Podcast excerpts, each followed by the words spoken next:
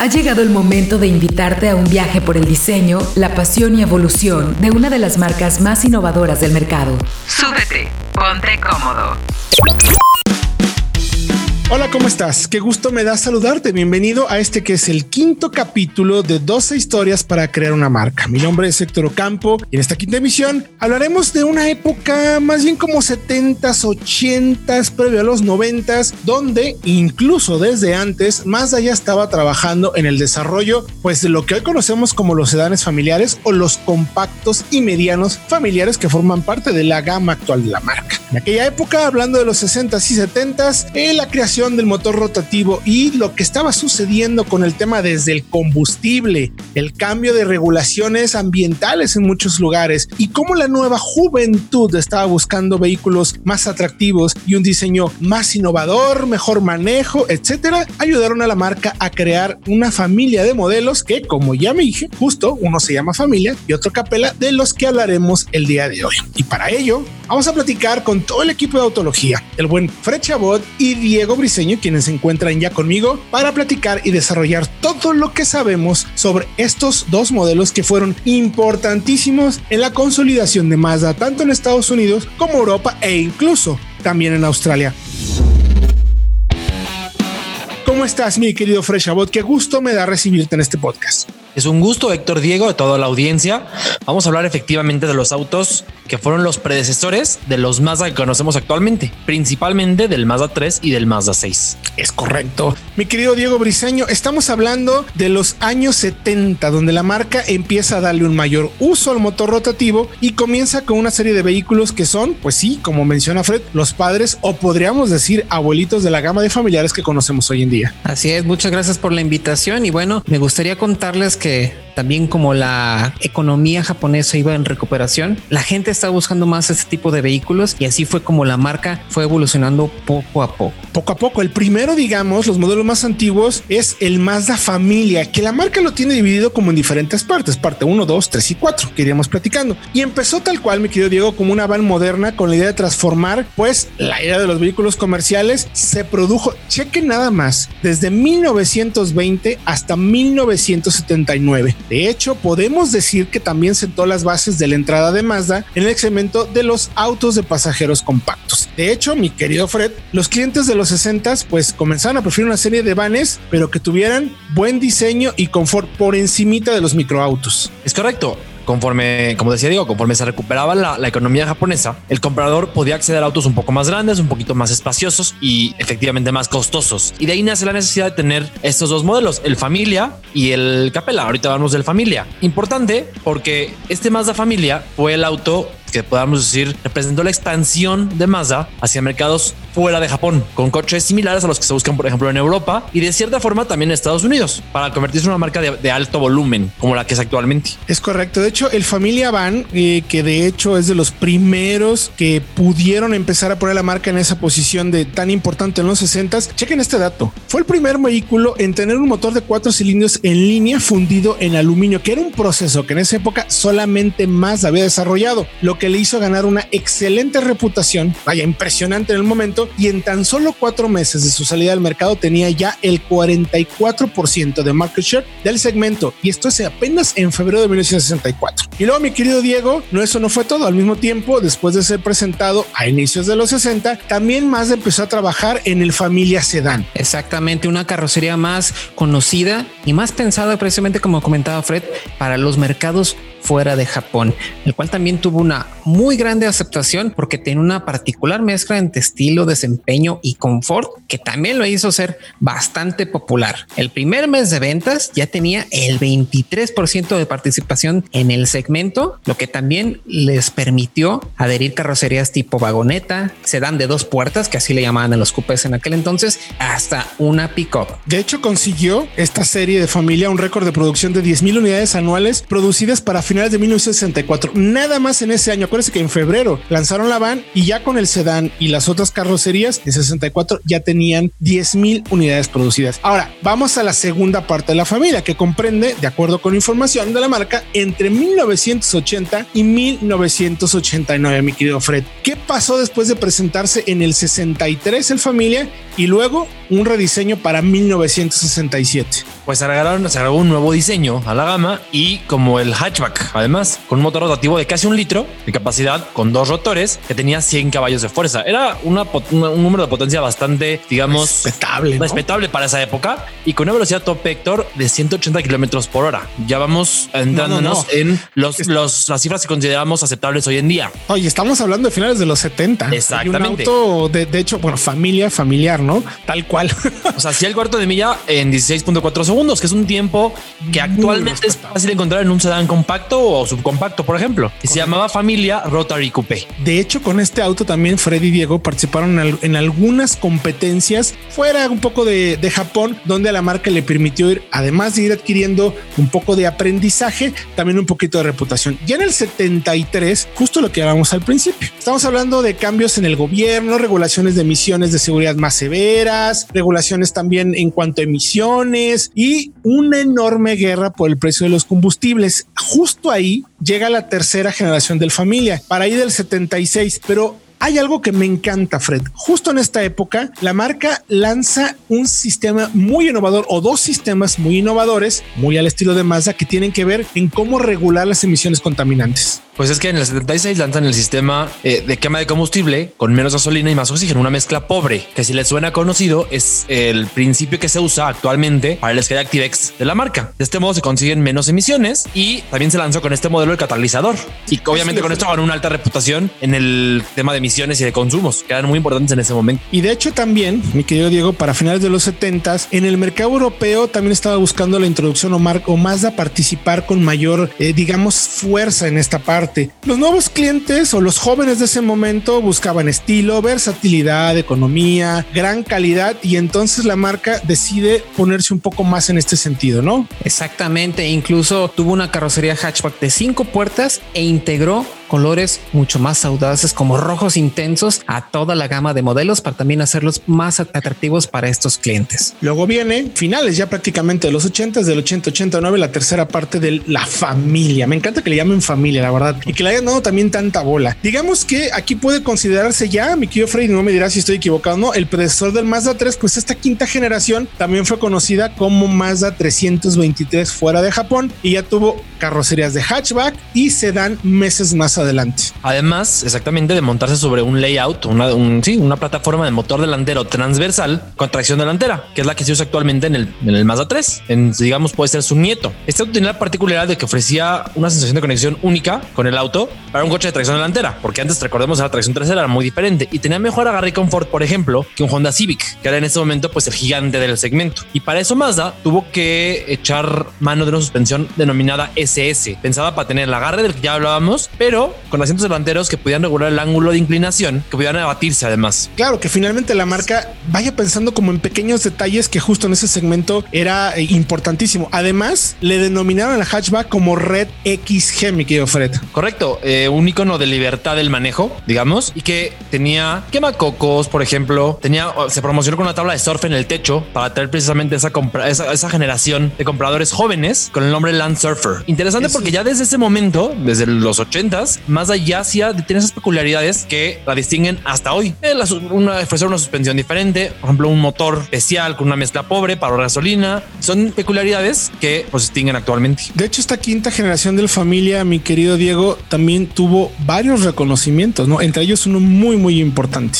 Exactamente, fue el primer modelo en ser nombrado el auto del año en Japón, con diferentes premios también en Japón, pero también en Australia. Fue un gran rival de modelos como el Toyota Corolla y el Nissan Sony, con ventas mensuales que iban a más de 3.000 unidades al mes. Y de hecho, fue tal el éxito que para 1982, este dato me parece muy interesante, tan solo 27 meses después del inicio de la producción, el Familia impuso un récord en alcanzar el millón de unidades vendidas. Nada más chequen a quién le ganó en los números. Citation de General Motors le había tomado 29 meses o a quién creen, ni más ni menos que al Golf de Volkswagen, que lo hizo en 31 meses. Y luego ahí vamos a la cuarta parte del familia, que son las generaciones de la número 6 a la novena, también más o menos de 1980 a 1989. Pues en el 85 debuta ya la sexta generación del familia, o como ya habíamos mencionado, el Mazda 323, que es el primer vehículo de la marca desarrollado con la meta de ser un auto familiar de gran calidad, pero pensando globalmente, mi querido Fred. Así es, además se diseñó desde el inicio con una estructura muy rígida, algo raro en esa época, y participó incluso en el WRC con un modelo de tracción integral que llegó también a las calles y que fue el primero de este tipo en Japón. Y además también hubo una variante cabriolet que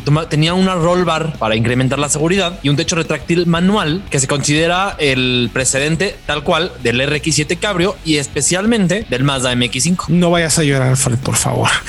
Ya llegaremos pronto a ese detalle, porque ahorita estamos justo con el familia. Porque la séptima generación, mi querido Diego Briseño, hecho mano de carrocerías de 3 y 5 puertas, que también fue importante para el mercado, ¿no? Y también se le conocía como modelo Astina, el cual tenía un cofre bastante angulado y echaba mano de unas luces pop-up de esas que salían, y lo cual se valió particularmente popular en Europa. En Estados Unidos se vendió un sedán que se llama Protégé, que echaba mano de un motor potente de 1.8 litros que se volvió muy popular en aquel país. Y luego llegamos ya prácticamente pues al final de esta generación o digamos del familia que fue pues como pueden ver muy importante por todo el tiempo que estuvo fabricándose como esta serie, la familia del familia y la actual la nueva generación pues ya estaban ya más el digamos la llegada del siglo XXI, los clientes buscando como valores un poco más diferentes, el tema del medio ambiente se volvió cada vez más popular Así es que Mazda decidió que hubiera generación octava y novena, 1994 y 1998, pero pensando en que fueran autos compactos, pues digamos para atacar las necesidades de estos tiempos. La octava, mi querido Fred, tuvo cambios importantes para, digamos, hacia dónde íbamos ya con el Mazda 3, ¿no? Así es, hacia un mejor manejo, un manejo más refinado, mayor seguridad, mayor confort y además de tratar de ofrecer el mejor espacio en un paquete más compacto. Interesante porque esta octava generación de la familia fue la que alcanzó las 10 millones de unidades producidas, ya volviéndose un hito de la industria automotriz. Importante, o sea, ya estábamos hablando de que cómo Mazda se convertía ya en un productor realmente de alto volumen, quizás no comparado con las grandes o grandísimos grupos automotores, pero sí con un pues tal cual como una marca productora ya con niveles muy importantes. 10 millones se dice fácil, pero ojo, tiene que pasar mucho tiempo y solo estamos hablando del familia. Y luego, mi querido Diego, pues concluimos con la novena generación, ¿no? Que tiene también giros interesantes hacia el foco cada vez más pensado en el manejo de la marca. Exactamente, tenía una orientación muy marcada hacia el placer de, hacia el placer de conducción y era fabricado, según decían, para aquellos que eran jóvenes de corazón y lo cual tenía innovaciones importantes en el apartado mecánico como la apertura de válvula secuencial y fue diseñado echando mano de un nuevo software denominado Mazda Digital Innovation, ya con diseños asistidos por computadora. También compartía la plataforma con el modelo Capella y por primera vez se ofrecía una carrocería Station con puertas posteriores deslizables y soluciones muy inteligentes de espacio interior para hacerlo sumamente versátil. Como se pueden dar amigos, en este pequeño recuento de tantos años de un vehículo en particular y todas las variantes, versiones e innovaciones que hizo la marca precisamente en este vehículo y para el segmento, pues nos queda claro cómo la marca siempre ha hecho las cosas pues a su manera. Así es que si no lo permiten, vamos a continuar con el café y ahora nos vamos con Ronnie Jerusalem, alguien con quien ya hemos platicado y que nos ha contado muchísimo acerca del desarrollo de la marca. Vamos a platicar ahora del Capella, otro de los modelos interesantes para Mazda que también le ayudaron a marcar la tendencia y el destino de los sedanes familiares que tenemos hoy en día. Y bueno, ahora interesante también conocer otra perspectiva de otro familiar de la marca Mazda. Y para ello, pues, ¿quién mejor que Ronnie Jerusalmi, quien ha sido uno de nuestros grandes, pues, maestros durante estas 12 historias que estamos construyendo, mi querido Ronnie? Me da mucho gusto saludarte. Bienvenido nuevamente a 12 historias para crear una marca. ¿Cómo estás, mi querido Ronnie? ¿Qué tal? Pues muy bien y un placer estar aquí de nuevo de, de invitado. No, esta ya es tu casa, mi querido Ronnie. Ya de aquí ya no te vas a librar, la verdad. Muchísimas gracias por la información. Mira, queremos platicar ahora contigo acerca del Capela que tengo entendido, fue uno de los familiares, pues podríamos decirlo, eh, tendiendo un poco más hacia el lujo de parte de la marca, por así decirlo, y que ha sido un precedente, o fue más bien el precedente, para lo que podríamos conocer ahora como el Mazda 6. ¿O acaso me equivoco? Claro, no, estás en lo correcto. Capella fue la solución de crear un vehículo de tamaño mediano, la interpretación de Mazda para un vehículo familiar, que toma el nombre inicialmente de una de las estrellas más brillantes que hay. De hecho, es un nombre de una estrella. Pero en el mundo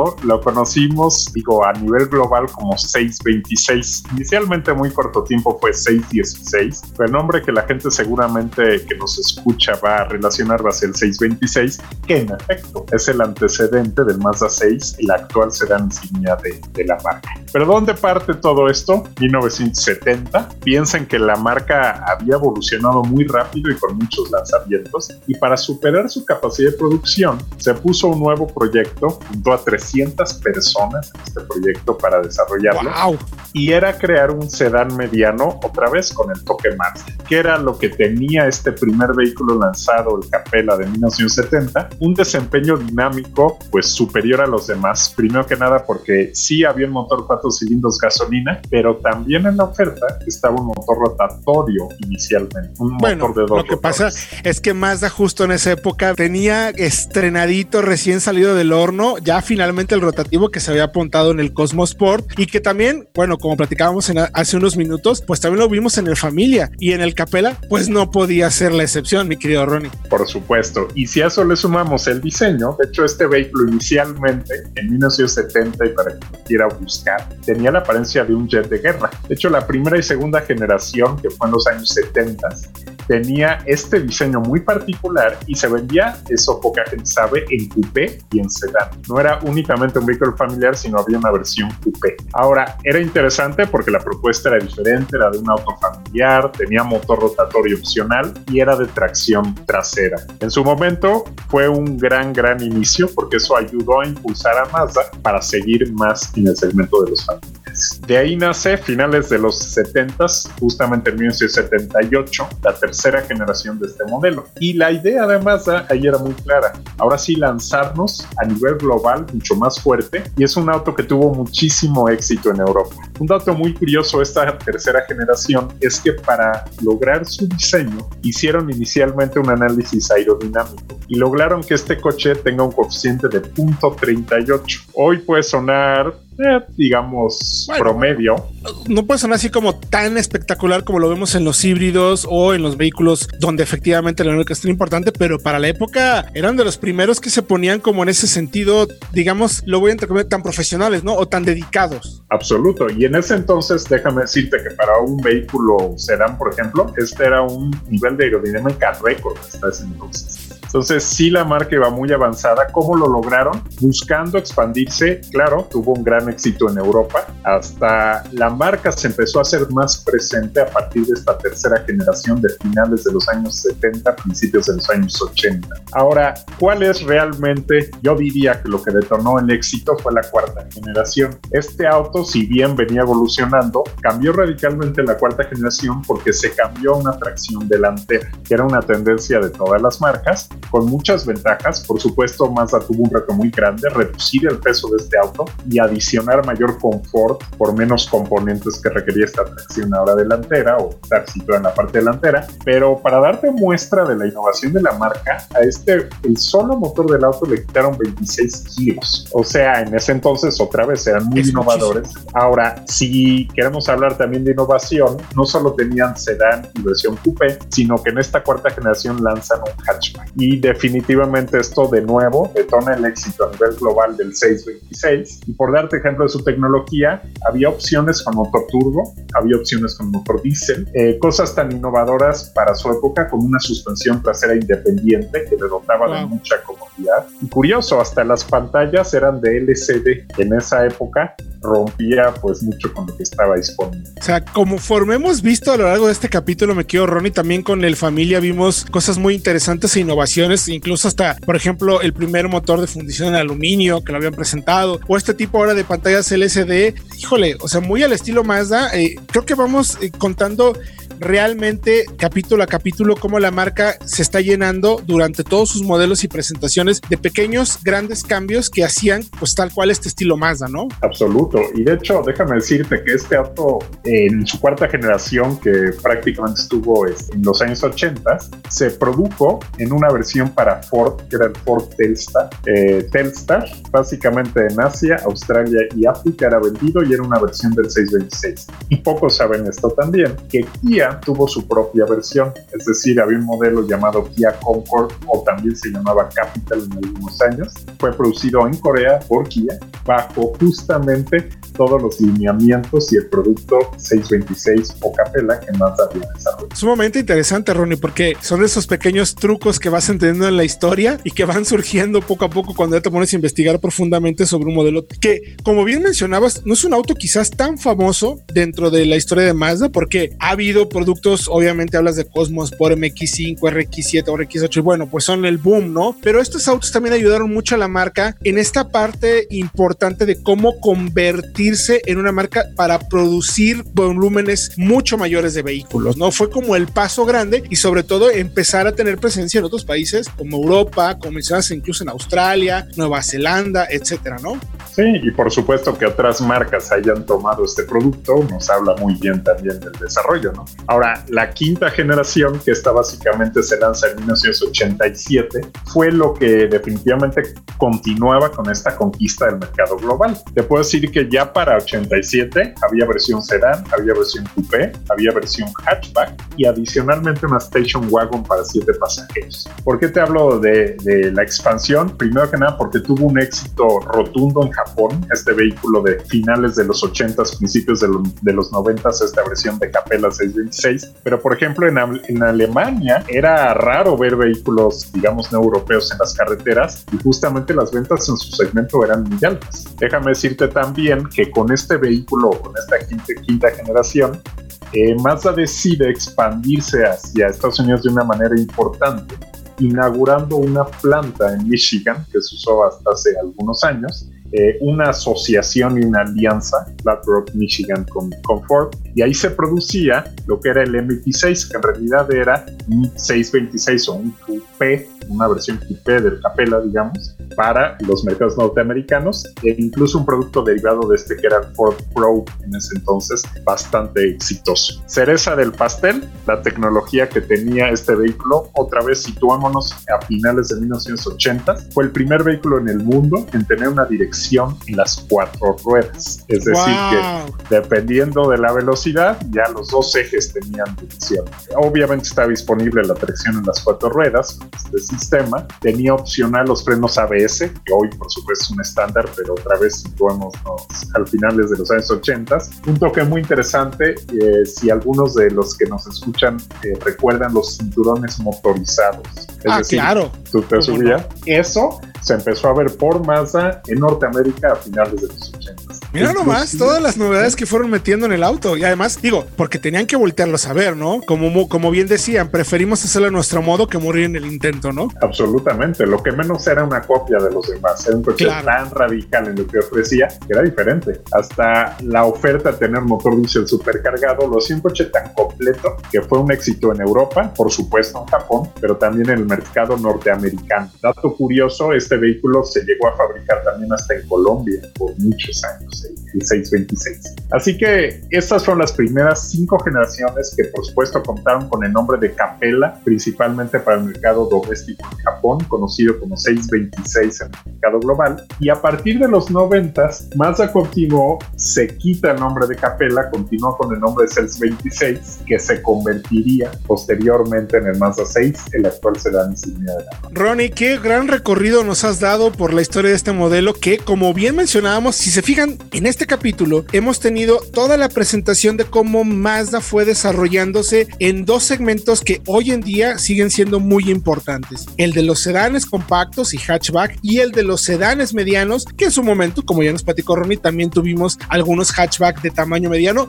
pero ambos con innovaciones muy importantes que marcaron de verdad hito en la historia de estos segmentos, no solo en Japón, sino también en Estados Unidos y en algunos momentos también en Europa, por las innovaciones que iban marcando. Ronnie, Ha sido extremadamente entretenido, como siempre, platicar contigo. No, con muchísimo gusto y, y me encanta compartir un poquito de esos diferenciales que no solo la marca pues nos brinda, sino que ha aportado la industria automotriz. Mucho de lo que escuchamos se implementa en toda la industria gracias a esta compañía japonesa que fue tan innovadora y sigue siendo tan innovadora en todo lo que hace. Yo creo, Ronnie, que vamos a tener que hacer un listado hacia el final, el capítulo 12, de todas las innovaciones, como lo que nos contaste desde los rines de aluminio, la pintura metálica y bueno, todo el recorrido que hemos hecho a lo largo de este capítulo en particular. Ronnie, como siempre, los micrófonos quedan abiertos y seguramente próximamente hablaremos contigo para que nos cuentes más sobre esta historia de Mazda en 12 historias para crear una marca. Claro que sí, ya es un gusto estar con ustedes.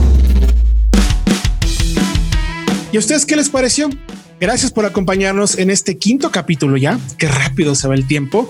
Espero que el café les haya gustado y sobre todo las historias para conocer cómo Mazda ha ido creando su propia historia muy a su estilo, pero sobre todo muy apegado a sus valores, principios, que como hemos visto durante todos estos capítulos, pues tienen muchas historias que contar. Mi nombre es Héctor Ocampo, nos escuchamos la próxima semana, porque ¿qué creen? Hablaremos del concepto Jimba Itai. Así es que mi querido Fred, te agradezco tu participación el día de hoy, pero seguramente te también hablaremos contigo la próxima semana. Va a ser un gusto hablar del MX5, un auto que ha definido la forma en la que Mazda fabrica autos hasta hoy en día. Totalmente de acuerdo contigo. Gracias también Diego Briseño. Muy interesante conocer todo sobre el Familia, un auto que ni nos imaginábamos todas las innovaciones que había traído. Es correcto y muchas gracias a ustedes. Y sí, el siguiente capítulo es completamente de Fred. Disfruta el Fred. Completamente de Fred. El convertible más vendido del mundo, el MX5 y todo el concepto Jimba Tai aquí en 12 historias para crear una marca. Esperamos que hayas disfrutado tanto este viaje como nosotros. Te esperamos la próxima semana para llevarte a recorrer nuevos caminos.